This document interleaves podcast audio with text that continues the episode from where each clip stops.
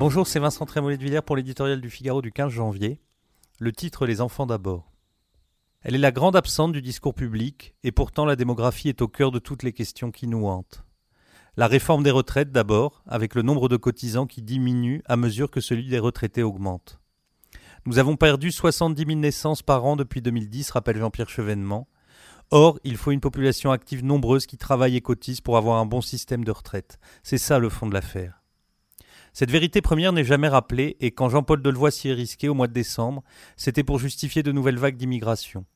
Comme si baisse de la natalité rimait définitivement avec fatalité.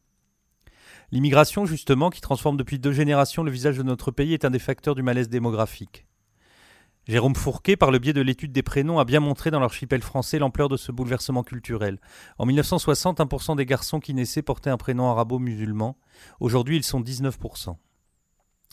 L'écologie aussi croise dans un sens comme dans l'autre la question des naissances. Les optimistes l'invoquent pour dénoncer l'impact des perturbateurs endocriniens sur la fertilité.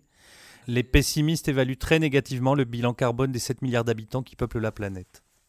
Ils plaident désormais pour une sorte de contrôle écologique des naissances. La science et l'éthique, enfin, dans le rêve fou de la fabrique des bébés, rejoignent le sujet. Vieillissement, déficit, insécurité culturelle, inquiétude environnementale, tout nous ramène à cette question. Elle reste pourtant un angle mort. Il n'y a plus, et ça ne date pas d'hier, de ministère de la Famille dans le gouvernement.